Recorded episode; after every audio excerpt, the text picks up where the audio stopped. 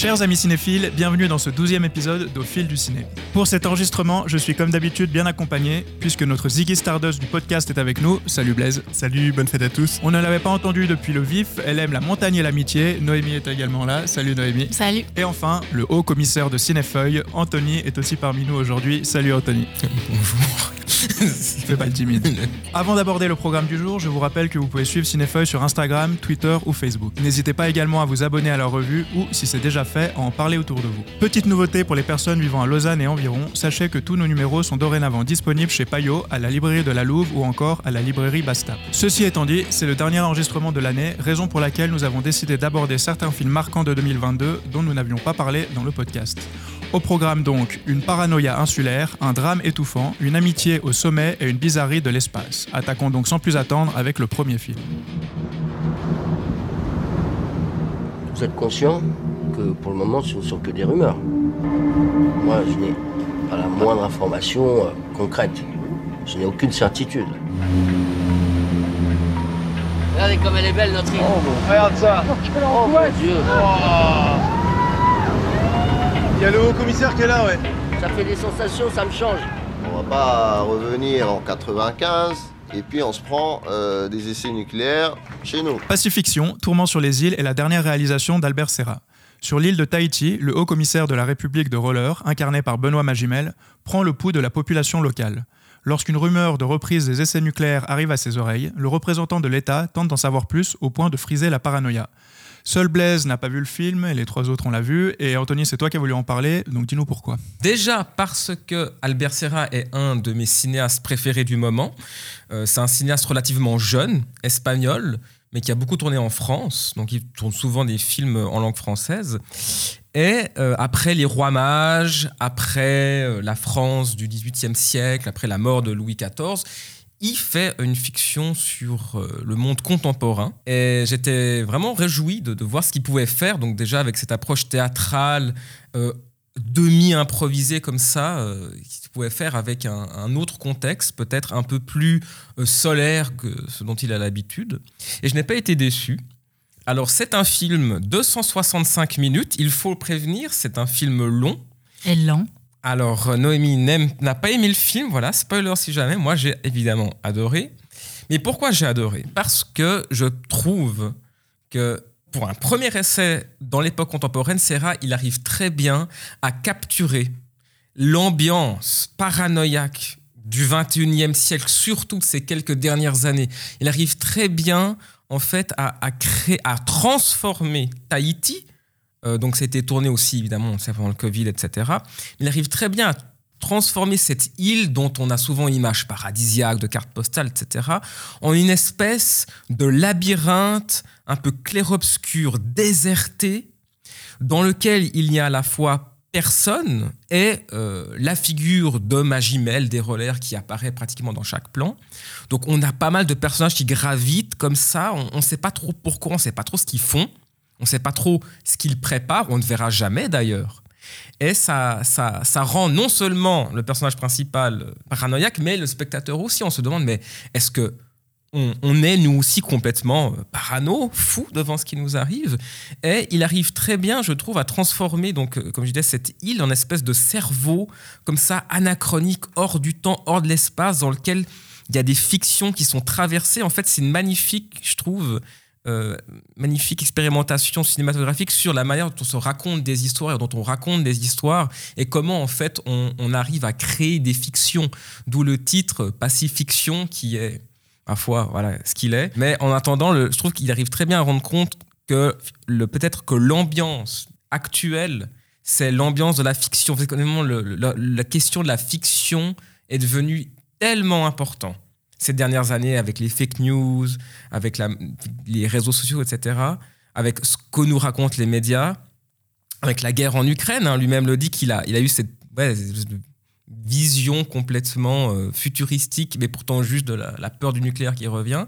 On a un rapport tellement compliqué et complexe à la fiction que je trouve que c'est un film non seulement euh, hypnotisant parce qu'il est très beau à voir, mais aussi parce qu'il est important parce qu'il nous raconte finalement comment est-ce qu'on on réagit, comment on, est face aux, aux fictions qui nous traversent, Hein, donc on n'est pas seulement euh, passif dans les fictions, on est aussi actif.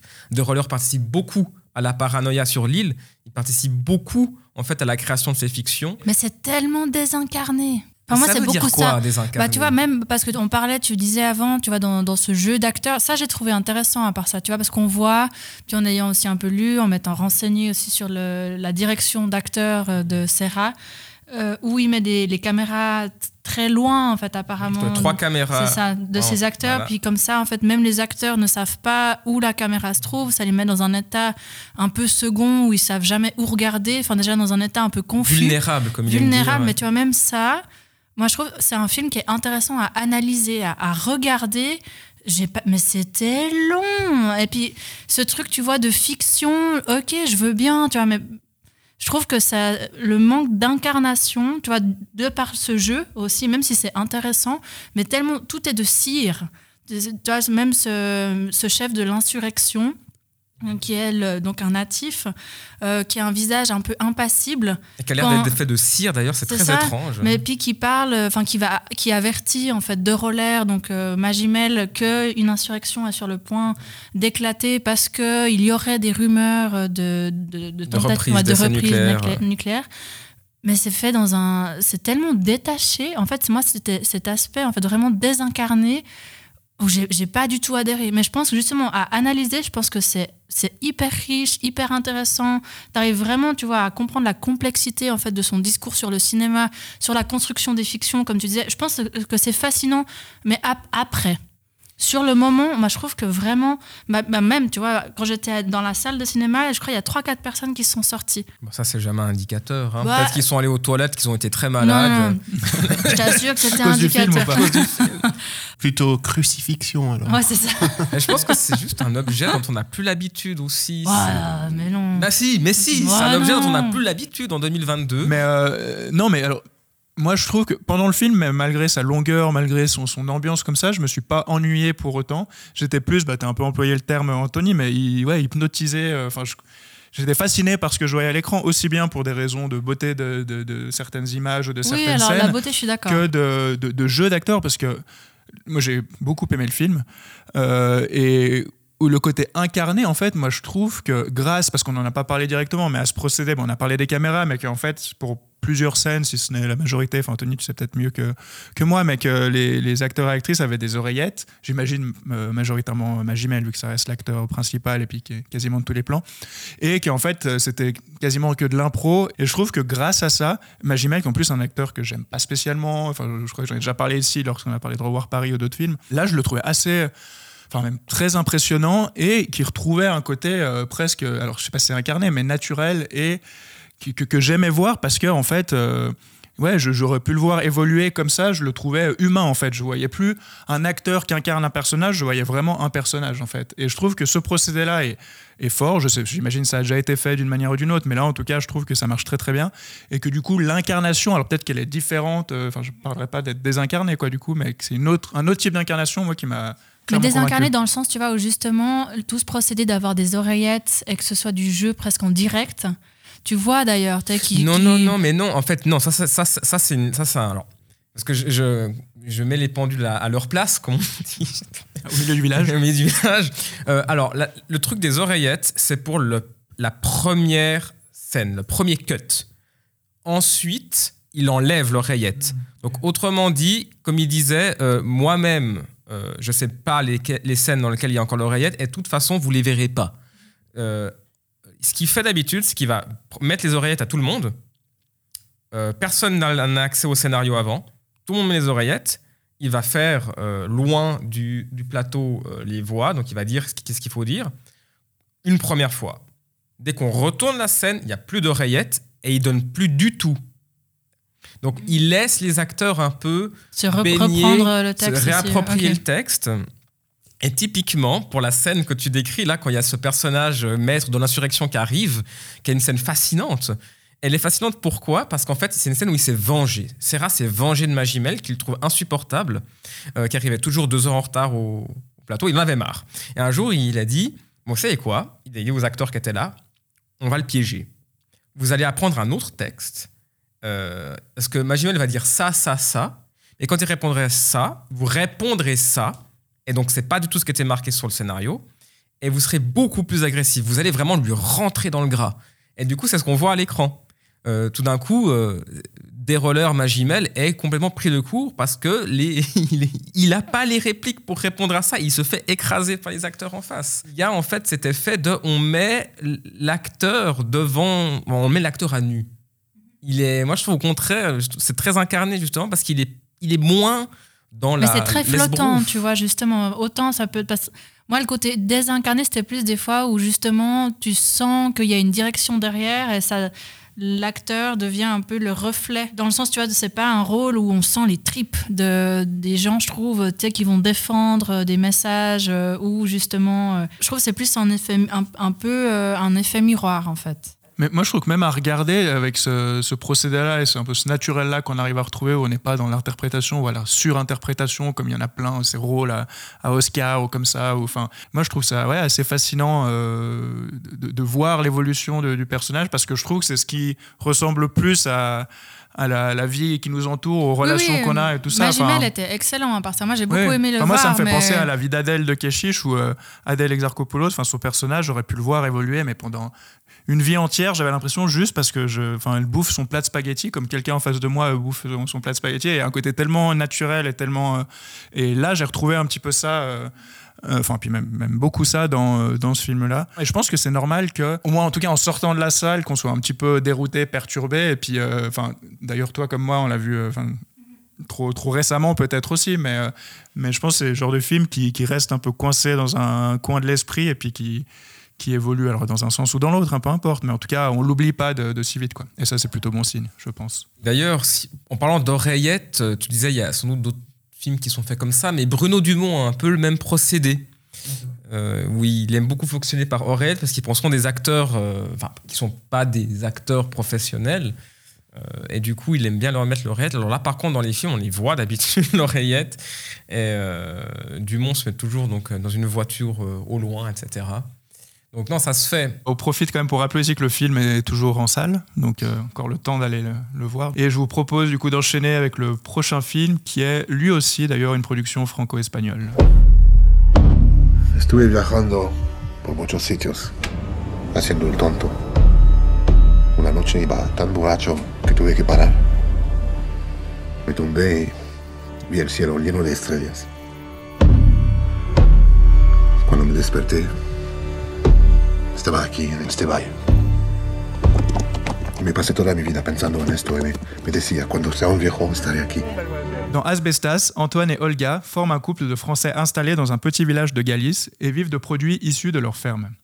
Tout devrait être idyllique, mais un grave conflit avec leurs voisins fait monter la tension jusqu'à l'irréparable. Tout le monde a vu le film sauf toi, Noémie, et du coup, c'est moi qui ai décidé d'en parler. Pourquoi, Marvin? Pourquoi? Hein, Tu l'avais dit dans le dernier podcast que c'était peut-être même ton film préféré. Ouais, bah ouais, merci de, me donner une transition dont je n'avais pas besoin. Mais, euh, mais non, mais c'est vrai que j'avais. Euh... C'est qu'on me remercie. Hein. non, non, mais c'est vrai que j'en avais parlé bah, lors du dernier podcast très brièvement euh, pour introduire une autre thématique, mais peu importe, mais que je disais que c'était un de mes gros coups de cœur de, de, l'année, mais que, que je n'avais pas pu voir euh, ni en salle ni en Suisse. Quoi. Euh, mais du coup, là, j'avais envie de parler de ce film plus longuement. Euh, pourquoi? Bah, Déjà parce que le réalisateur, donc je ne l'ai pas dit, mais c'est Rodrigo Sorogoyen, qui est donc un réalisateur espagnol, qui a notamment réalisé un film qui s'appelle Madre, où en fait il partait d'un court métrage qu'il avait fait, qui était en, en plan séquence. Et puis il prolongeait finalement son court métrage euh, pour, pour en faire un film. Et, euh, et je trouvais que déjà on voyait sa, maîtrise en tout cas de la mise en scène, de la tension, parce qu'en fait c'est une mère qui a, qui a, un coup de fil de son enfant qui est euh, perdu sur une plage et puis qui lui dit ah il y a, y a, un monsieur là qui vient vers moi ah mais je sais pas où je suis comme ça et donc il y a cette tension qui, qui naît au travers de, de ce coup de fil. Et euh, bah, je trouve que dans euh, Asbestas, il arrive à reprendre cette tension, mais à, l'emmener au-delà du, court métrage, parce que même s'il avait fait un long à partir de ce court, après, ça, partait un petit peu sur autre chose. Et là, je trouve que, voilà, il y, a cette tension qui est incroyablement euh, maîtrisée, et notamment grâce à cette mise en scène. On reviendra, je pense, dessus, mais il y a notamment deux trois, deux, trois scènes, dont des, des, plans séquences qui sont pour moi, qui font partie de il y a un climax du film qu'on va pas évoquer, mais qui font partie en tout cas des moments euh, très forts de- du film.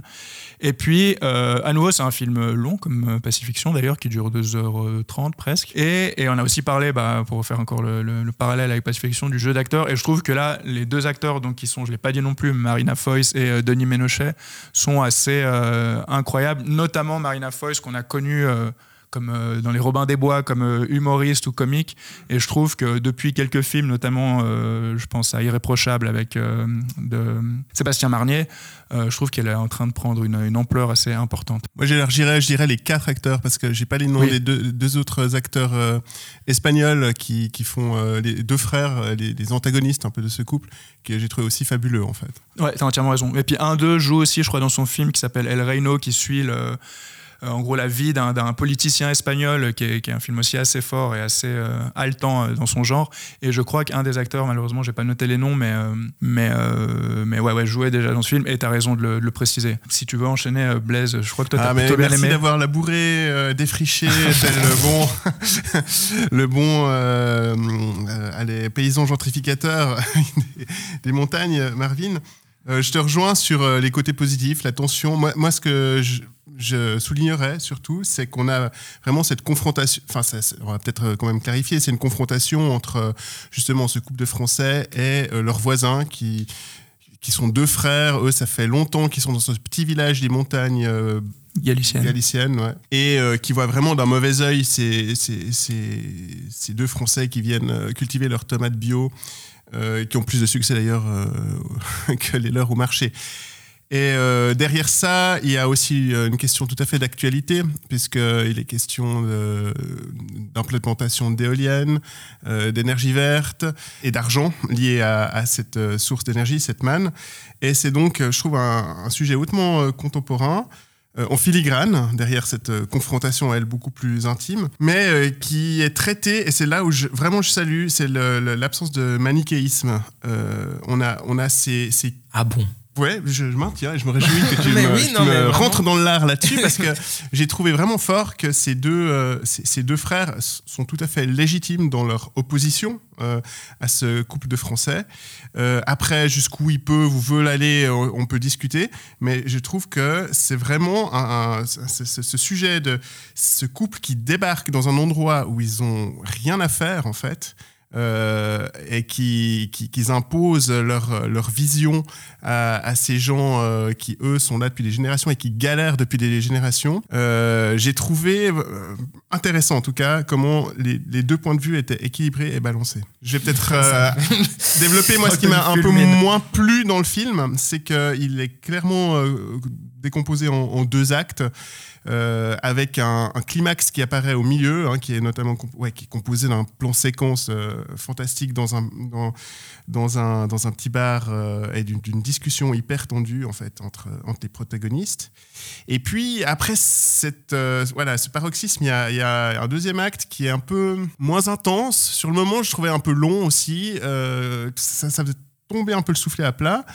Et euh, on- voilà, en y repensant un peu après coup, ça a du sens parce qu'il y a des parallèles aussi entre les deux actes. Il y a un deuxième plan séquence hein, qui intervient aussi, qui résonne. euh, mais j'ai trouvé que c'était moins fort, en tout cas. euh, après ce climax, émotionnellement, je sais pas ce qu'on veut dire, heureusement, alors soit le film aurait dû se terminer là, Absolument. soit et c'est obligé de retomber un peu à plat parce que, à plat parce que ça peut pas euh, maintenir ce niveau mais je trouve que ça arrive à remonter grâce notamment à un autre, une autre scène où il y a donc puisque il y a la fille du, du couple de français qui débarque euh, visiter euh, ses parents donc et euh, il y a un plan entre la mère et la fille qui dans la fait écho à l'autre plan séquence dans le premier acte. Mais voilà, alors ça a tout à fait son sens dans la construction, dans... mais en termes d'intensité, de, de plaisir et de visionnage, moi, moi je me suis un peu plus ennuyé de, de ce côté.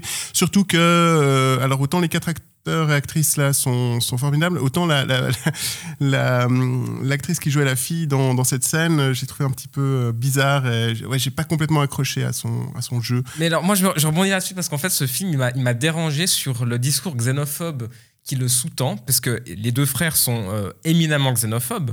Hein, Oui. Ils sont pas du tout rationnels. Je, je, moi, j'ai pas du tout trouvé, contrairement à toi, Blaise, euh, de discours rationnel. D'ailleurs, le fait que tu dises que ces deux Français n'ont rien à faire là est dangereusement xénophobe comme phrase, je trouve, parce que... euh, De leur ils- point de vue. Oui, de leur point de vue, mais ils ont le droit d'être là, au fond. Enfin, je veux dire, c'est, la, la Galice entière n'appartient pas à ces deux euh, abrutis euh, de frères euh, qui, dont la seule réponse au, au chagrin est la violence la plus extrême et injustifiable. Je suis tout à fait Injustifiable. d'accord que c'est aussi une des faiblesses parce que autant leur point de vue est tout à fait défendable, autant jusqu'où ils vont, là, là, ça l'est beaucoup moins. Mais par contre, je maintiens que leur point de vue est tout à fait, euh, tout à fait- on peut tout à fait y adhérer. Pour le point de vue, peut-être qu'on l'explique. il rationnel, ouais. En gros, il y a euh, effectivement une entreprise, une société qui veut implanter des éoliennes dans la région, etc.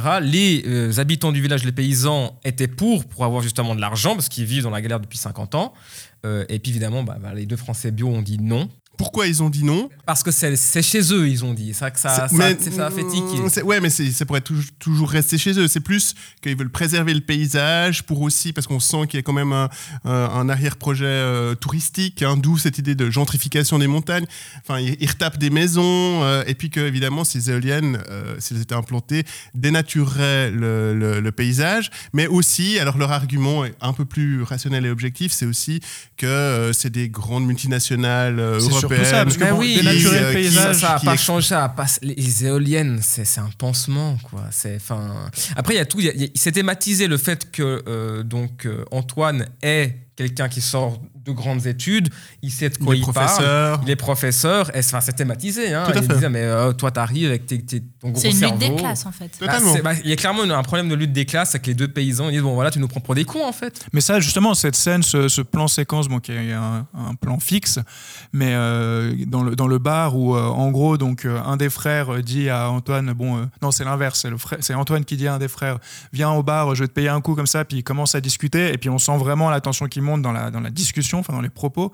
Là, je trouve que ça explicite, enfin explicite, en tout cas, ça explique bien tout ça euh, sur le- le- les raisons de chacun, parce qu'on comprend que au-delà de la xénophobie, au-delà de l'instruction, enfin ou de- des études qu'ont suivi ou n'ont pas suivi euh, l'un et l'autre, on sent euh, vraiment mais pourquoi ils pensent ça, d'où ça vient. Enfin, l'histoire des éoliennes, on comprend très bien que pour ces, ces, ces- pauvres paysans, dans le sens propre du terme, qui ont peu d'argent et qui vivent comme ils peuvent, d'avoir de l'argent, que ça vienne d'une multinationale ou d'ailleurs Et que ce euh, ils, soit ils même voient à peu court terme, et même si c'est peu, et ils voient à court terme. Et euh, Antoine qui a fait des études et qui, euh, qui, qui sait ou qui a vu d'autres cas de figure ou qui a étudié ce- ces sujets-là, et ben au-delà du côté euh, défigurer les paysages, parce que je suis, même, je suis même pas sûr que ce soit abordé si frontalement que ça, en tout cas, c'est plus cette notion de se dire mais, mais oui, ça paraît attrayant, mais en fait, est-ce que ça l'est vraiment? Et puis et voilà, toutes ces thématiques-là, et puis bah, évidemment la notion d'écologie aussi qu'il y a derrière, et tout ça, je trouve que, enfin, moi je te rejoins, Blaise, que c'est en tout cas euh, traité euh, sans manichéisme, en tout cas sans jugement, ou en tout cas c'est pas si simple que ça. Quoi. On comprend qu'il n'y a pas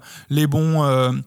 Les bons petits euh, bobos qui débarquent et puis les méchants paysans ou l'inverse. Et ce que j'ai trouvé très fort aussi, pour revenir aux acteurs, c'est le choix des comédiens. Parce que euh, euh, c'est un peu inversé, en fait. J'ai trouvé les deux frères paysans, ils ont des traits vraiment très fins, ils sont magnifiques. Alors qu'en face d'eux, on a Denis Ménochet, bourru, euh, un peu, ouais, presque animal, quoi. Et, et aussi Marina Foïs, qui est, qui est un peu métamorphosée dans. dans Fatigué, Ouais, hein, fatigué, émacié. Fatigué, exactement. Et, et que là aussi, ce jeu avec le physique des, comédiens pour interpréter les personnages allait dans le sens que, enfin, ça trompe un peu nos, a priori et, ce qu'on pourrait projeter de prime abord sur, euh, sur ce conflit. Mais moi, je te rejoins sur aussi le. En fait, après le climax, j'ai complètement décroché. Ça m'a paru inutile la deuxième partie. Alors, il faut savoir que parmi les cinéastes morts, j'aime beaucoup Sam Peckinpah. Et euh, évidemment, quand j'ai vu ce film, j'ai pas pu m'empêcher de penser à Chien de paille, qui est un peu Ouais, plus ou fait. moins le même, le même, la même histoire. Je pense qu'il a dû s'inspirer d'une manière ou d'une autre, mais c'est une histoire un peu universelle, évidemment. Et euh, ce que j'avais aimé dans, dans Chien de paille, c'est que ça se termine là où le film culmine, dans la violence la plus extrême et gratuite. Et là, on continue après le climax très violent. Et l'arrivée de la fille, Ça marche, ça, ça, marche, marche moins mal, bien. Ça marche Alors, moins bien. je vois bien, théoriquement, il y a encore des trucs à résoudre, mais, mais c'est, ça, voilà, c'est un petit peu plus laborieux. Éventuellement, la, la, la scène, la, scène du coup avec en- entre euh, entre Olga et puis la confrontation entre Olga et la mère Mhm. des deux Donc frères, ça c'est bien. du quoi, film. Ça c'est bien. Le problème là maintenant, c'est que sans parler de, de ce climax, enfin ouvertement, c'est difficile de, de- de parler de cette deuxième partie. Mais je trouve quand même que ça apporte quand même de nouvelles choses, de nouveaux questionnements. Enfin, il y a quand même des questions justement. C'est le- le- le- la raison de cette engueulade entre la mère et la fille, le pourquoi euh, euh, l'engueulade naît. Et c'est quand même une vraie question, je trouve, qui, qui qui ne pourrait pas avoir lieu dans la première partie, typiquement, et qui est, qui est intéressante et qui est, je trouve, bien amenée. Après, il y a, il y a deux, trois mini-facilités de, de, je dirais presque de scénario, mais franchement, moi, je trouve par rapport à l'ampleur du, du film, enfin, tout ce qu'il y a à côté de ça, ça c'est vraiment pas grand-chose. quoi. Ça marche. Donc, euh, top 1 et point barre, ok Euh, On va retrouver des relations entre êtres humains un petit peu plus douces et amicales en enchaînant avec le film suivant. Non pensavo di trovare un amico come Bruno nella vita.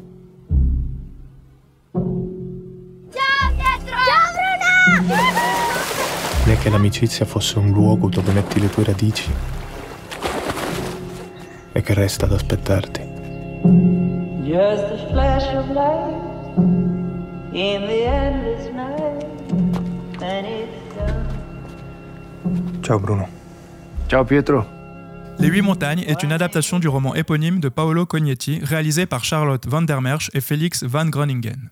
Dans celle-ci, Bruno et Pietro lient une amitié qu'ils partagent dans un village oublié du Val d'Ost. Alors que Bruno reste fidèle à sa montagne, Pietro parcourt le monde. Cette traversée leur fera connaître l'amour et la perte, leurs origines et leur destinée, mais surtout une amitié à la vie et à la mort. Noémie, c'est toi qui nous as proposé de parler de ce film que seul Anthony n'a pas vu. Du coup, dis-nous pourquoi ce choix J'ai pas eu le temps. Alors pas- ce choix parce que j'avais lu euh, Les Huit Montagnes euh, il y a maintenant. Bah, sa sortie en fait, euh, c'était en 2016. Sauf erreur, enfin pas forcément besoin d'avoir de date, mais à sa sortie, un roman que j'ai beaucoup aimé, ainsi que tous les autres romans qu'il avait sortis. Enfin, c'est un écrivain italien que j'apprécie beaucoup. Et là, j'avais un peu la crainte d'aller le voir parce que chaque fois quand tu as une adaptation au cinéma, c'est toujours euh, à double tranchant souvent en fait du côté de la déception disons parce que tu t'es tellement projeté tu as imaginé ton univers que de le voir après projeté comme avec une vision qui n'est pas la tienne enfin c'est forcément euh, un peu plus compliqué. Et là au contraire j'ai été vraiment extrêmement bien surprise parce que j'ai trouvé déjà la l'amitié la langue aussi. J'ai aussi pas vérifié mais en fait rien que les, les mots les c'est vraiment en fait comme c'est écrit aussi euh, par euh, Paolo Cognetti donc une, euh, un respect en fait du texte qui est quand même assez presque littéral, même si on sait qu'il y a une interprétation. Enfin bref, avec aussi euh, un montage qui, qui est très différent. Enfin, tu as tout le langage cinématographique ensuite qui, est, qui vient en fait euh, ajouter encore un langage supplémentaire à ce roman. Et là justement, déjà j'avoue, j'adore en fait euh, Luca Marinelli qui joue Pietro. J'adore cet acteur italien qui est une, étoile montante, enfin au sommet du cinéma italien. Je, l'adore, vraiment. Rien que. Il avait aussi été le protagoniste euh, dans le film, l'adaptation, une autre adaptation en fait de Jack London euh, qui est Martin Eden. aussi un cinéaste italien il y a quelques années qui était absolument sublime. Et là, ce que j'ai beaucoup aimé, déjà j'aime bien en fait ce duo de réalisateurs. Ils avaient aussi fait euh, Alabama Monroe il y a maintenant vraiment plusieurs années, mais que j'avais beaucoup aimé. Je trouve qu'ils ont fait une, subtilité d'écriture des personnages. Aussi dans le scénario, ils ont une, une photographie que je trouve aussi très très belle. Et là, dans ce choix aussi, parce que c'est toujours... euh, des fois, je trouve, en tout cas dans des films de montagne, tu peux facilement tomber dans une facilité parce qu'en fait, tu peux avoir des panoramas euh, qui s'autosuffisent en fait presque. Du coup, là, au contraire, d'inscrire ces deux personnages, Pietro et Bruno, dans, un, dans ce paysage du Val d'Aoste, je trouve en fait que t'as, ils ont réussi en fait avec très peu de mots euh, à justement rendre compte d'une amitié entre deux hommes qui sont euh, qui ont un héritage euh, presque mutique, c'est des hommes taiseux où beaucoup de choses se disent en fait sans que aucune parole ne soit prononcée et je trouve que ça c'était d'une justesse et d'une subtilité que j'ai trouvé vraiment très belle en fait et je trouve tout la forme aussi parlons du format carré qui est utilisé Je pense que ça rejoint un peu ce que tu disais Mhm. avant. Pour Mhm. éviter de se perdre dans les panoramas, on resserre un peu le cadre autour des personnages. quoi. Mais en même temps, je trouve même ce format carré avec la montagne, tu arrives à, à avoir quand même un. Enfin, il y a quand même des magnifiques panoramas, mais tu vois que c'est très esthétisé, qu'il y a toujours en fait une, une- un jeu de grandeur aussi, parce que tu as forcément toujours un homme, un humain dans le cadre pour justement euh, un peu resserrer, euh, repositionner le récit à un niveau humain. Et ça, je trouve déjà rien que là, en termes de forme et de fond, enfin, tout se rejoint. Enfin, je trouve qu'il y a tellement un ajustement en fait dans tout Enfin, j'ai trouvé très bon, quoi. J'y allais vraiment avec euh, des étoiles dans les yeux. Je me réjouissais. J'adore la montagne, surtout ce coin de l'Italie. Euh, une histoire d'amitié qui s'étend au-delà d'une génération. C'est ce genre de- de- d'histoire qui me parle. Mais j'avoue avoir été déçu, même si c'est pas un, un mauvais film. Mais moi, j'ai trouvé qu'il y avait plein d'éléments ratés. Et alors, j'ai, contrairement à toi, j'ai pas lu le bouquin. Et je me demande si, en fait, et, là- et là, tu vas peut-être me, me répondre, si, si le problème de ce film, c'est qu'il est peut-être trop fidèle à son matériau d'origine. J'ai trouvé que euh, il y avait plein de scènes euh, qui digressaient, qui s'écartaient un peu des sujets qu'il traitait. Il y a une multitude de sujets d'ailleurs euh, abordés euh, plus ou moins superficiellement. Et, Mais non, c'est en filigrane, justement. Ouais, tu mais justement, ce- ce filigrane m'a un peu dérangé, notamment quoi, par toute la partie dans, dans l'Himalaya. Je sais pas, c'est au Népal. Oui, ou- oui, c'est ça, c'est au Népal. ouais. mais, mais la partie dans l'Himalaya et, et, le- tout d'un coup le, le- le- le personnage principal se, se trouve une femme là-bas, elle, elle apparaît. Enfin, elle est- je trouvais pas nécessaire, ça parasitait un peu. Je trouvais le, le sujet, enfin, le sujet central. Il y en a plusieurs d'ailleurs. hein. Il y a cette amitié entre euh, Pietro et le- Bruno. Euh, et, derrière cette amitié, il y a cette, euh, opposition un peu entre euh, euh, villes et rat des champs, si j'ose dire, en- entre les, gens de la montagne et, et les gens de la ville. Et alors, ce qui est malin, c'est qu'effectivement, il inverse un peu cette image. On a tendance à, à- à projeter que pour les gens, de- les terriens, tout est un peu plus clair, facile, déterminé, alors que des gens qui se cherchent, qui dans, dans- dans des- des études littéraires, euh, c'est beaucoup plus tourmenté. Puis en fait, ça, s'avère que ça peut être aussi l'inverse. Ce que j'aimais bien, c'était que toi, ces deux personnages se répondent, en fait, énormément. Et, et ça, je trouve que c'est. Ouais. c'est bien. Mais le film, ah, j'ai trouvé long. Franchement, Ah quand, oui? il, ouais, ouais, Long? quand, quand il se, quand euh, là, c'est toute cette partie dans l'Himalaya qui venait justement C'est court déjà, cette partie. C'est tellement euh, presque anecdotique. ça, justement, c'est c'est anecdotique pour moi. Euh, surtout, euh, il n'y avait pas besoin de, de- de- de partir là-bas. Et, Mais ça fait sens avec le titre, tu sais, avec ces huit montagnes. Oui, oui, mais il y en a déjà suffisamment dans le Val d'Aoste. Avec les... je sais pas, elles ont toutes le même nom. montagnes. Elles ont toutes le même nom d'ailleurs. C'est aussi une bonne idée. Mais je trouvais que le, le- voilà, le- l'adaptation, c'était pas assez affranchi peut-être de son matériau d'origine. Et c'est toujours un peu ce tiraillement entre les fans du bouquin qui sont plutôt attachés à une retranscription euh, plutôt fidèle et, et les, les- les autres peut-être pour lesquels ouais, il faudrait être un peu plus radical et, et- et- et créer une grammaire un peu plus Moi, ce que j'ai trouvé très fort, c'était d'avoir toute cette image, tu vois, tout, parce que vu que le livre est un livre, d'a- d'avoir cet ajout, en fait, du cinéma, ça marchait super bien. Peut-être, toi, enfin, moi, tu vois, qui ai lu le livre et qui est quand même, je me suis beaucoup retrouvée dans le film, peut-être effectivement qu'ils se sont pas assez affranchis, mais au final, je m'en fiche parce qu'en fait, je trouve que c'est tellement réussi que ça marche. Enfin, que tu vois, le côté image, le côté interprétation, ils ajoutent aussi beaucoup l'un comme l'autre, euh, Luca Marinelli dans Pietro et Alessandro Borghi dans Bruno. Cette, euh, cette complémentarité de, de ces deux personnages fonctionne très bien. Tu as la figure du père Mais là qui est très importante. qui est très importante et presque euh, de nouveau un peu en filigrane et survolée. Oui, c'est- oui. une des belles histoires euh, de, de ce film. C'est ce- donc euh, Bruno. Pietro, qui, qui redécouvre son, son père euh, euh, au fur et à mesure que le film avance. Et donc son, son père meurt assez tôt dans l'histoire et, et on sent qu'il y avait un, problème de relation entre tout cas, les une deux, incompréhension, une incompréhension euh, et qui se ouais. réconcilient. euh, Mais dû à une euh, mauvaise communication aussi. C'est ça que je trouvais fort, en fait. Mais, mais en même temps, voilà, je crois qu'on aurait pu en faire tellement plus. Et, et à la Autour du fin, père, tu dis mais autour de ces enjeux dramatiques, parce qu'à la fin, je me suis quand même surpris à être pas du tout ému par cette histoire. C'est, Bah, pourtant, il y a, y y tout, tout qui est placé, tous les ingrédients et les, les- les bonnes idées qui sont placées pour vraiment faire quelque chose qui, qui aurait pu me toucher, mais, à la fin, j'ai trouvé finalement cette chose, ce film assez mécanique. Et j'ai- Mécanique. Oui, et, et j'ai, j'ai, j'ai- j'ai pas été, euh, j'ai pas été ému quoi. Je suis passé à côté. Et moi, ce que j'aime bien, c'est que cette émotion-là, en fait, elle est, elle est très dans la réserve. C'est très pudique, en fait. Tu vois, Je sais pas si c'est réserve ou si c'est tellement un peu saupoudré, en filigrane, que finalement, j'ai jamais, ça m'a jamais vraiment collé à la peau. Quoi. Bah, moi, je vais pas, je vais pas épiloguer parce que je l'ai vu à, à Cannes, euh, donc ça fait déjà 7 mois et puis je l'ai pas revu depuis, donc j'ai un souvenir assez, euh, assez lointain. Mais ce qui est intéressant aussi de voir euh, plusieurs mois après comment le film a évolué, je me rappelle quand même d'une, oui, d'une certaine émotion et je dirais pas que c'était mécanique ou quoi. Et je me rappelle que le film m'avait, touché. Je me rappelle de belles idées. On vous parlait de la relation avec le père où euh, En gros, il a une carte où il voit les, les, les- les randonnées, en gros, les, ascensions que son père a fait, et puis il trace. Avec euh, Bruno, avec l'autre personnage. C'est souvent ça, tu sais, il a fait lui-même tout fils seul. de substitution. C'est ça, et avec son fils de substitution qui est resté lui oui, dans oui, les juste, montagnes. oui, ok, dans ce Mhm. sens-là, tu dis oui. Euh, donc voilà, je me rappelle de, choses comme ça.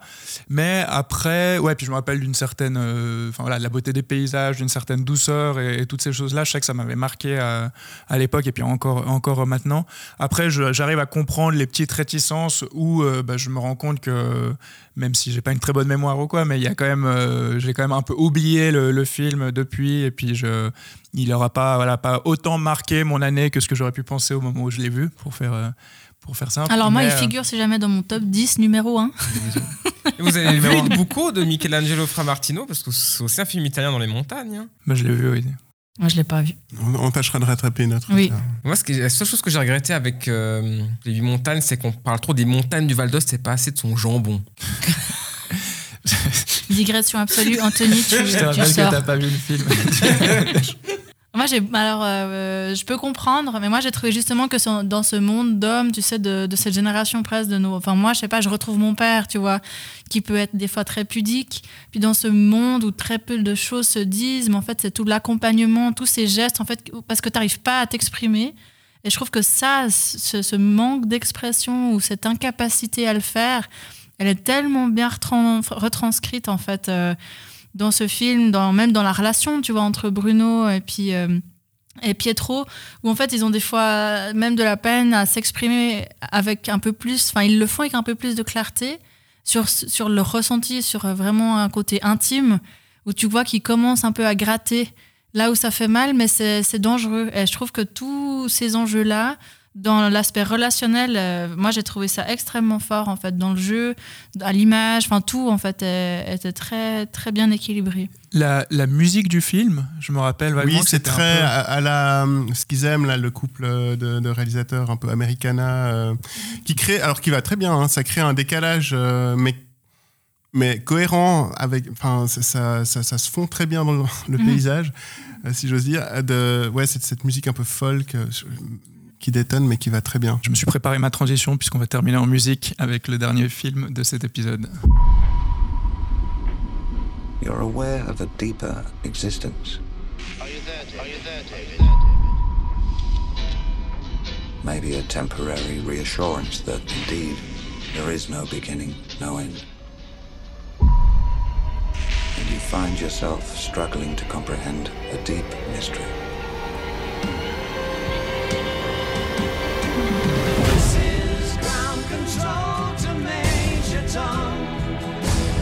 Moon Age Daydream est une odyssée cinématographique à travers l'œuvre créative et musicale de David Bowie. Le documentaire, réalisé par Brett Morgan, dévoile des images inédites de l'artiste et a nécessité 5 ans de travail. Seule Noémie ne l'a pas vu et Bless, c'est toi qui, en- euh, a voulu en parler, donc dis-nous pourquoi. Alors, est-ce un documentaire? Je, vous interroge là-dessus. Euh, oui, alors c'est en partie un documentaire, c'est en partie euh, des concerts filmés. Mais je pense que c'est quand même plus que ça. Tu, tu, tu- le qualifies d'odyssée cinématographique. Moi, je l'appellerais euh, immersion, peut-être cinématographique dans, l'œuvre de David Bowie. Parce que, effectivement, si on s'intéresse à qui est David Bowie, euh, enfin, de- David Robert Jones, le, personnage, euh, enfin, la, personne derrière son, son personnage, on va rien apprendre dans, dans Moon Age Daydream. Mais par contre, on va se plonger euh, avec délice dans cet univers coloré, foisonnant, insaisissable que, que l'artiste a, construit pendant euh, près de deux générations. Donc, euh, c'est pour moi, alors, euh, le film a des défauts apparents. Il a une première qui est splendide, qui vaut, à mon avis, qui est spectaculaire déjà. Visuellement, ça claque. Au niveau du son, c'est impressionnant. Et on est emporté dans un tourbillon, un flot d'images euh, mm, qui viennent de toutes parts, mais qui restent cohérentes. Donc, d'un côté, on a les concerts de, Bowie, d'un autre, on a des images d'archives, d'interviews, de l'autre, on a aussi pas mal d'images en fait de ses influences des extraits de films, euh, des extraits d'émissions. Donc euh, c'est un peu ces trois pôles qui, qui se rejoignent pour, pour, pour former cette planète Bowie et dans lequel euh, on, se balade avec euh, vraiment avec moi j'ai eu un, énorme plaisir là-dedans. C'est vrai que je suis assez euh, fan et amateur de- de sa musique et de son univers, qui va bien au-delà de, la musique. En ce sens, c'est ça qui était aussi assez osé en s'attaquant à, David Bowie. Brett Morgan, le, réalisateur, s'est attaqué à une montagne, je dirais euh, une des huit peut-être, mais en tout cas, il faut, faut, avoir le, cran pour euh, se lancer euh, et essayer d'adapter euh, l'œuvre d'une personne qui a déjà tellement digéré l'influence et qui lui-même se voyait comme un personnage de, de on pourra revenir au début, de fiction presque. Enfin, David Bowie, c'est vraiment un personnage qui est, qui est, qui est- qui est construit, un patchwork, euh, une, je crois qu'il dit lui-même dans le film, une toile sur laquelle euh, il a projeté euh, tout ce qui lui faisait plaisir, parce que je crois que c'est aussi ça qui est intéressant. On essaie souvent de chercher une cohérence dans son œuvre, c'est pas forcément facile, mais c'est quelqu'un qui s'est fait plaisir, simplement attiré par l'esthétique. Et le, le film vraiment rejoint et, et- et en osmose avec son sujet par cette technique du collage un peu de. Oui, j'allais dire, c'est un collage en fait. Ce, ce- un- film est un collage. Il n'y a pas de scène que Brett Morgan a tourné lui-même. Non. Si je n'abuse, c'est une douzaine de films hein, qu'il a pris pour, euh, pour faire ce, ce documentaire. Ouais. On n'est pas loin de Chris Marker en fait. Oh, parce que c'est un, bon, c'est un documentaire, mais c'est plutôt un essai. Euh, assez formel d'ailleurs de documentaire où il, va effectivement faire rentrer en conflit des images. Ça c'est bien. La première heure, franchement, impeccable. La Et c'est vrai que la deuxième heure, je, je, je- alors j'ai plus de réserve aussi. Décidément, c'est une constante là aussi euh, cet après-midi. Il Faut faire des films d'une heure, quoi. C'est ça. Non, mais oui. Ça commence à, ça commence à se répéter, et être un peu, euh, un peu lourdingue peut-être. Mais c'est parce que je pense la que manière David Bowie s'est répété. Oui, oui, Il- tout à fait. dans sa- C'est- dans sa carrière ça reste aussi. per- vraiment parfaitement cohérent, je pense, avec euh, son sujet. Et du coup, théoriquement, c'est bien. Après, en termes d'expérience et de plaisir, on est un peu plus, peut-être, on décroche un peu plus. Après, je pense que ça dépend. Toi, tu l'as dit, t'aimes bien Bowie, Anthony. Je sais pas quel est ton, ton rapport à David Bowie. Moi, j'aime beaucoup, sans être un connaisseur absolu, mais la plupart des chansons qu'on entend, des musiques que j'ai entendues dans le, le documentaire ou le film, euh, c'est des, des- des choses que j'aime. Donc, je pense que ça joue beaucoup à déjà aimer ou pas le film. Mais euh, voilà, documentaire ou pas, je sais pas, et peu importe à la limite. Mais par contre, le côté, euh, enfin ceux qui s'attendent à un biopic sur Bowie, euh, ça, ils seront grandement déçus. Et c'est plutôt, plutôt il- bien. C'est plutôt Parce bien. ouais, c'est même très très bien. Il y en a marre que- du biopic Netflix. Ouais, tout à fait, on est entièrement d'accord. Mais où je trouve que, hum, enfin voilà, où c'est fort, c'est que c'est c'est pas c'est pas chronologique. Même les, si on prend les chansons qui sont dans dans l'ordre dans le film, ont rien à voir avec l'ordre de la vie de Bowie. Euh, Il n'y a pas une voix off qui vient poser, dire, euh, alors telle année, il a fait ci, il a fait ça, tel concert, tel machin. Enfin, c'est juste les seuls propos qui sont tenus sont des propos de, de Bowie finalement, ouais. dans des interviews, dans des choses. Et moi, ce qui m'a halluciné, bah, le, le terme de Odyssée cinématographique, c'est pas le mien, c'est euh, c'est celui du synopsis de base. Moi, j'avais plus parlé un peu de kaléidoscope euh, Ouais. psychédélique, parce que voilà, en plus, il y a ce travail, et c'est là où j'en viens, ce travail de montage aussi bien de l'image et du son, qui est genre bonnement incroyable. Enfin, le, le, le, ouais, le, montage pur et dur de, des images, de faire entrechoquer ces époques, euh, le son, les, avec les extraits aussi, tu dis d'autres choses qui ont, influencé Bowie. J'ai trouvé ça euh, à nouveau comme euh, peut-être Pacifiction à nouveau, mais ce côté hypnotique et puis. Et puis, je, je me rappelle plus, je dissocie plus très bien la première et la deuxième heure, mais je sais que je m'étais pas ennuyé parce que voilà, je me suis laissé porter par euh, ce son et ces images. Effectivement, le travail sur le son, il faut le souligner. Donc, il y a Tony Visconti qui est le producteur et, euh, un mixeur de David Bowie lui-même, qui a travaillé sur le film. Et je crois que pendant deux ou quatre ans, enfin vraiment une longue période, ils ont travaillé uniquement sur le mix sonore euh, et le remixage de, classiques de Bowie. Et du coup, c'est vrai qu'il y, a- un travail formel qui, qui est incroyable. Euh, ce, qui est, ce qui est marrant, c'est ce côté un peu répétitif au fur et à mesure qu'on on avance dans le film, qui aussi, on disait, il est en osmose avec Bowie et avec son propos. Donc, le film s'ouvre, je sais plus exactement, mais c'est un peu une grande phrase sur. euh, Sur Nietzsche, depuis la mort de, enfin, depuis, depuis Nietzsche, on sait que Dieu est mort, mais comment remplir ce vide qu'il a laissé en nous? Exactement, il y a- l'idée du vide, de la trajectoire et de la boucle. Puis de la fiction, du coup. Exactement. Comment on remplit ce vide sinon par une autre fiction? Exactement. Et euh, je, je me rappelle qu'on on, on a ce- ce- son nom qui apparaît à l'écran, euh, David Bowie, et, et il persiste juste le, le I et le O euh, discrètement lorsque le, le- le nom s'efface en fondu. Et, et c'est vraiment, voilà, je trouvais cette dualité entre la ligne et la trajectoire et la boucle. Bah, le qui- binaire aussi, hein, le, Le- la, présence et l'absence. Ouais. Ce que j'ai aimé, bon, c'est euh, en vrai, je connais bien David Bowie. Moi, il m'intéresse comme personnage, pas comme musicien. Ça a toujours été la partie la moins intéressante de, sa, de, de son personnage, c'est sa musique. J'adore le personnage et je sais très bien qu'il y a tout, il y a eu à l'époque tout un, pro- un problème sur sa sexualité. Oui. Et ce que j'ai bien aimé avec Chris Morgan, c'est qu'il l'aborde tout de suite un peu en mode bon, on va régler ça, on va régler ce problème de manière la plus légère possible. Et c'est très bien fait. Et en même temps, en, en restant léger et assez comique, puisqu'il y a cette interview merveilleuse où il se fait interviewer par un, un- un vieux, un vieux de l'arrière-garde britannique qui lui dit Mais vos chaussures, là, c'est des chaussures bisexuelles Je lui dis Mais non, espèce d'abruti, ces chaussures, c'est des chaussures, c'est tout, quoi. Et je trouve très bon comme réplique. Et en même temps, ça, ça, c'est assez contemporain, tu vois. Ça, Totalement. ça montre que même il y a 50 ans, il y avait déjà les mêmes problématiques, il y avait déjà les mêmes soucis. Euh, parce qu'effectivement, David Bowie a toujours été cette figure un peu androgyne, humain, alien. Est-il dangereux? Est-il cette annonce au début du concert qui est géniale aussi. Donc il y avait, ça permet aussi de peut-être de remonter à une époque euh, qu'on oublie là, les jeunes générations quand même.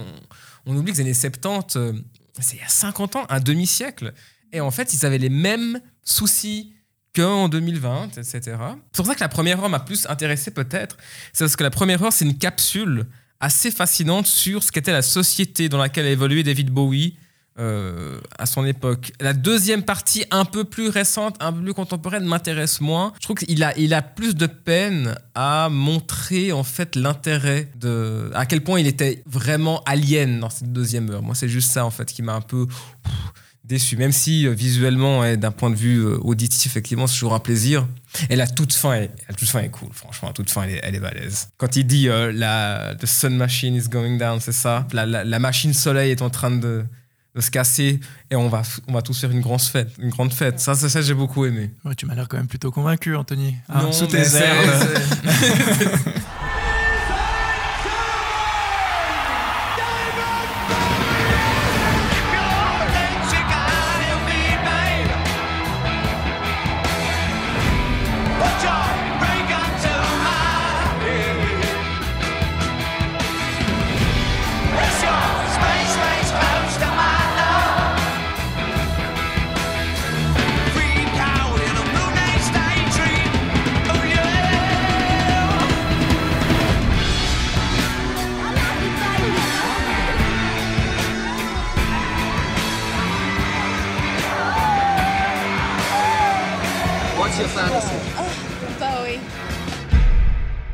Euh, il est maintenant l'heure de la minute blanche. Autrement dit, un bref temps de parole pour que chacun et chacune aborde le sujet de son choix.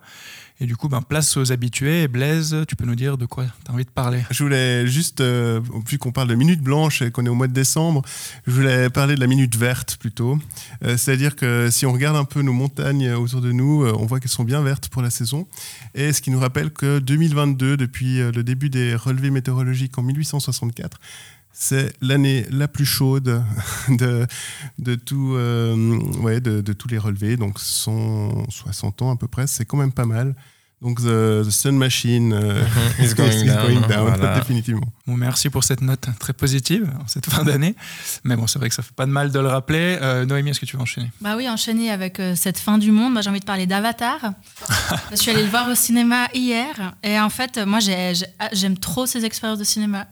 Je trouve. Après, il faut bien sûr savoir euh, qu'est-ce que tu vas regarder. Tu dois. Enfin, je trouve que tout est question de contexte et ça, je trouve, euh, en cette année 2022, il faut chaque fois le rappeler parce que c'est important. Et Avatar. euh, alors bien sûr que c'est un film de tous les extrêmes en termes financiers, en termes de tout ce qui va pas dans le monde. Mais par contre, Et dans le cinéma. Et dans le ci- Mais par contre, je trouve qu'en termes de spectacle et en termes de d'effets spéciaux, en termes de, de finition, en termes de tout, moi je trouve qu'en termes d'immersion cinématographique, je trouve ça magnifique. Vraiment, c'était. Et après, bien sûr, c'est comme les films de super-héros. Si on n'aime pas les super-héros, faut pas aller voir ces films. Moi, j'avais adoré le premier, à ma grande surprise. euh, J'étais sûr que j'allais le détester. Donc, j'allais plutôt confiant voir ce deuxième. Et euh, alors, oui, je souligne et je salue le fait qu'on est dans un énorme blockbuster hollywoodien, une heure de contemplation et d'immersion. Ça Mhm. fait plaisir, ça change. Mais j'ai trouvé le scénario horrible, Le pénible, scénario est, le scénario, euh, est juste. euh, et ça m'a quand même euh, pas mal gâché mon plaisir. euh, alors que le premier était tout à fait simple, Bon, limite C'était la même simpliste. chose, hein, c'était non, le même. Non, Oh, justement, je trouvais que ce côté euh, On a dit famille. qu'on parlait pas d'Avatar. Prochain épisode, Avatar. bref, bref.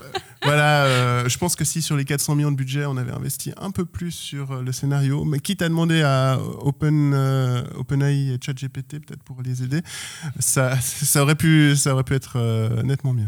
Mais donc James ne t'a pas convaincu cette fois, C'est toi qui, qui t'es toujours fait avoir? Ouais, justement, je m'a- je m'apprêtais encore à être déçu en bien, et là j'ai été juste déçu tout court. Enfin, tout long plutôt, vu la durée du film. C'est bien pour le référencement, on mettra un petit avatar quand même pour le podcast et puis ça, ça marchera. Euh, je me permets d'enchaîner. Euh, et du coup, j'ai pensé, enfin j'ai réfléchi à un truc qui m'a marqué récemment, plutôt à une personne que je sais pas si vous connaissez, qui s'appelle euh, Nathan Fielder, pour le dire en français, Nathan Fielder, qui est un Canadien en fait, qui est un auteur, enfin réalisateur et comédien. Et en fait, il a deux shows à lui, un qui s'appelle Nathan for You, qui est un Ah truc oui, assez il est incroyable. incroyable Voilà. C'est tellement Et je- drôle. ouais, non, mais voilà, j'ai repensé à ça. Et en fait, où il incarne une espèce de businessman, enfin, qui sort d'une grande école ou comme ça, et il va voir des, des, des, des commerces, en fait. L'entrepreneuriat Ouais, voilà. Et il leur donne des, des conseils, mais c'est à chaque fois des trucs qui sont soit un peu borderline, soit voilà, qui jouent avec la légalité. Et en fait, où je trouve que c'est fascinant, c'est que. Euh, c'est on sait jamais enfin c'est de la, de la un peu docu-fiction parce que c'est ouais, c'est Mhm. c'est de la caméra cachée mais on sent qu'il y a quand même des choses préparées et tout ça mais à chaque fois il renouvelle ses idées enfin c'est assez fou et il a fait plus récemment et en fait, il s'est inspiré de ça parce qu'il se rendait compte qu'il il répétait des scènes avec des, acteurs ou des amis à lui qui faisaient office d'acteurs du coup ou d'actrices pour essayer d'imaginer la réaction des gens euh, quand il va aller en caméra cachée. Et il a fait un autre truc qui s'appelle The Rehearsal, donc c'est la répétition en gros, et où il propose en fait à des gens euh, de, de répéter des grands moments de leur vie qui, vont arriver. Quoi. Donc par exemple, euh, je dois annoncer à, mon meilleur ami que voilà, on s'entend plus, enfin là où j'ai un problème avec lui, bah, en fait, euh, j'engage des, des gens, des acteurs, on reconstruit un décor, euh, ce sera dans tel bar, donc on reconstruit tout.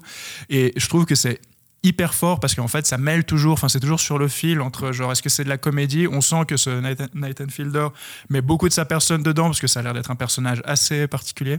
Enfin bref c'est- très difficile à expliquer mais j'incite tout le monde si possible à découvrir euh, son univers à lui euh, en général et puis en particulier ces deux ces deux shows là voilà. Anthony à toi le tour. Et moi, je vais parler quand même de mon film préféré de cette année, qui est Skaska ou Fairy Tail d'Alexandre Sokourov.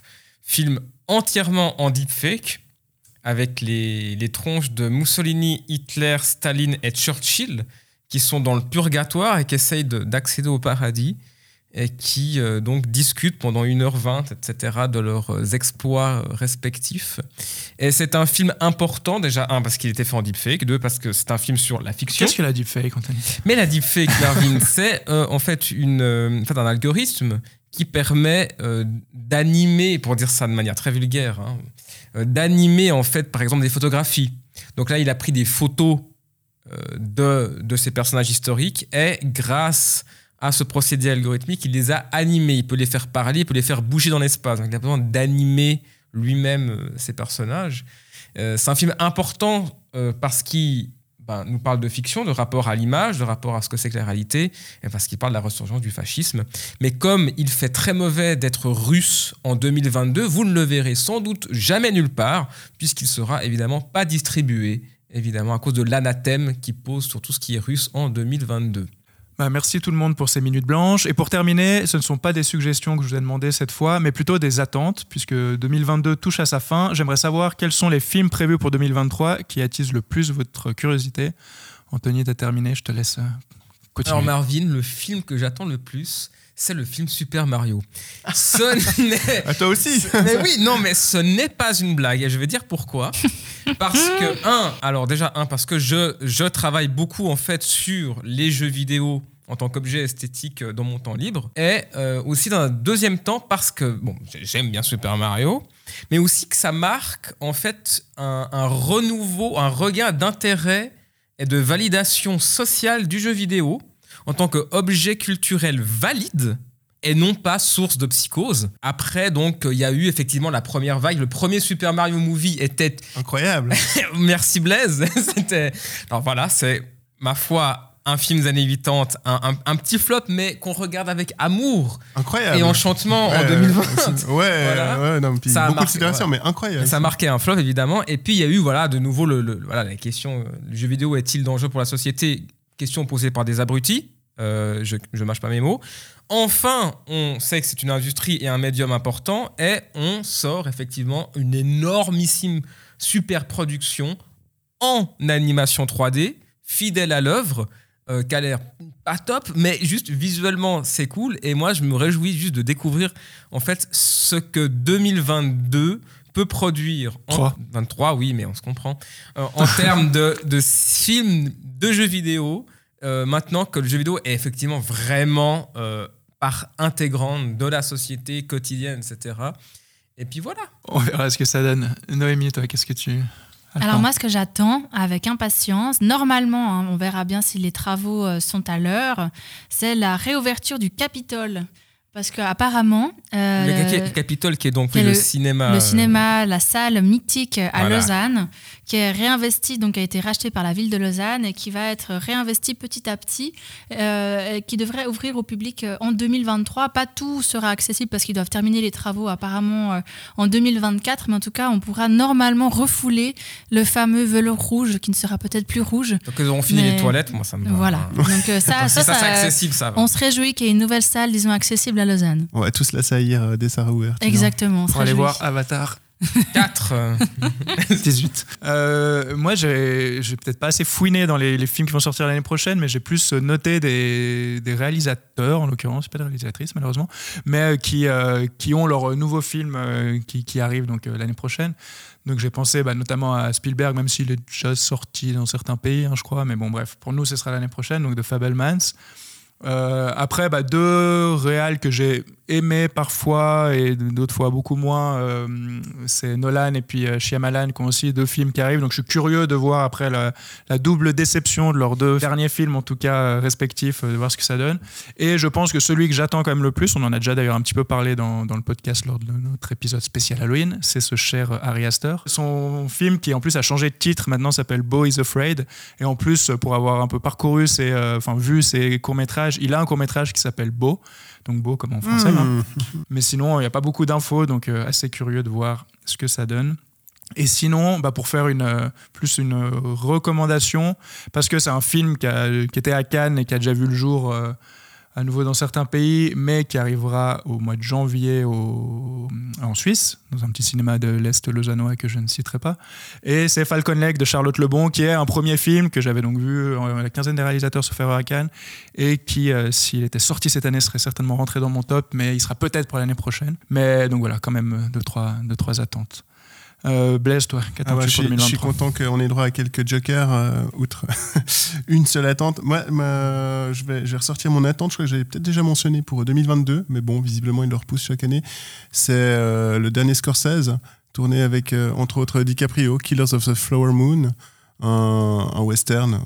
Euh, j'ai hâte. Presque plus prolifique que Mister Oiseau, Quentin Dupieux, il y a Alex Garland, qui a déjà tourné son, son prochain film après Men, qui est, euh, qui est mon film préféré de cette année. Donc, euh, lui, il a tourné euh, Civil War. Là aussi, j'ai hâte de voir ce qui va, ce qui, ce qui va nous. il n'est pas encore annoncé, hein, donc je ne sais pas si ça arrivera en 2023 ou plus tard. Mais... Et enfin, actuellement en tournage, donc peut-être pour une sortie en 2023, euh, le retour, le grand retour du grand Francis Ford Coppola et Megalopolis. Oui, Bah, en vrai, j'allais te demander. Et justement, euh, qu'en est-il de Megalopolis? Alors, euh, il est en tournage euh, à. Pas à Minneapolis, non, non, euh, mais non, non euh, en Géorgie, à Atlanta. Et euh, là aussi, j'ai j'ai hâte. Je ne sais pas si ce sera en 2023. j'ai- J'espère très 40 fort. ans qu'on l'attend. Hein. On n'est plus à une année près. Affaire à suivre. Je suis un peu déçu que personne n'ait parlé de Barbie le film quand même. hein. Parce que pour avoir vu la bande-annonce récemment, euh, Il y aura, il y par contre le dernier Damien Chazelle. Ceux, ceux qui ont aimé euh, La La Land, il y aura le prochain. euh. Ah mon Ah, dieu. euh, Ah. Ah, Babylone, Babylone. Oui, Ouais, Babylone, Babylone. Qui est déjà sorti en séance spéciale le 23, il me semble, aux galeries. Pour les séances de Noël, mais qui va ressortir cette année en, En séance normale. en séance normale, voilà, pour ceux Pour qui ceux aiment- qui veulent des paillettes et du burlesque. Exactement, pour ceux qui ne se respectent pas. So- Soit dit en passant, je blague sur ce Barbie là, mais j'ai. Enfin, vous avez vu la bande-annonce ou pas? Non. Mais c'est mais- un live action Oui, avec Ah Ryan Gosling et Mais non. Ah ouais? Margot Robbie? Oui. Ah non, mais mais- la, mais- bande-annonce, c'est une parodie de 2001 l'Odyssée de l'espace, donc où tu vois. euh, Le euh, 2001, l'Odyssée de Oui. l'espace? Oui, oui, oui, de, de la scène avec les singes qui se battent et puis euh, l'os qui vole. Enfin, voilà, on connaît tous. Mais de Et- Barbie. Oui, et sauf que j'ai l'impression, puis c'est, ça a l'air hyper, euh, voilà, les couleurs hyper pop, hyper, enfin Barbie Ouais, quoi. ouais. Mais je me demande à quel point euh, ça va pas quand même être intéressant et virer vers une satire ou quelque chose. Enfin, à nouveau, affaire à suivre. Ryan tu parlais de réalisatrice. La réalisatrice, c'est celle qui avait fait ces comédies new-yorkaises, euh, la femme de Noah Bombard. Euh, Ah, Greta Gerwig. Merci. Ah. Ah. Bon, ça, c'est cool alors. Ouais. Voilà. Donc, vous voyez, Bah, comme ouais, Ryan comme Gosling en Ken. Oui, et puis c'est. Margot Robbie, c'est hein, qui Oui, fait. oui, oui. C'est juste. Mais Ok. non. Ah ouais, ça alors, ouais. Bon, bref, on voit qu'il y a quand même pas mal de choses. Il y a qui- des attentes. Il y a des attentes. qui- voilà. Il y a des attentes. Donc c'est ainsi que se termine ce douzième épisode de Fil du Ciné. Merci à toutes et à tous de nous avoir écoutés. Merci à vous autour de cette table d'y avoir participé. On se retrouve très vite pour attaquer une nouvelle année qu'on espère riche en cinéma. Ciao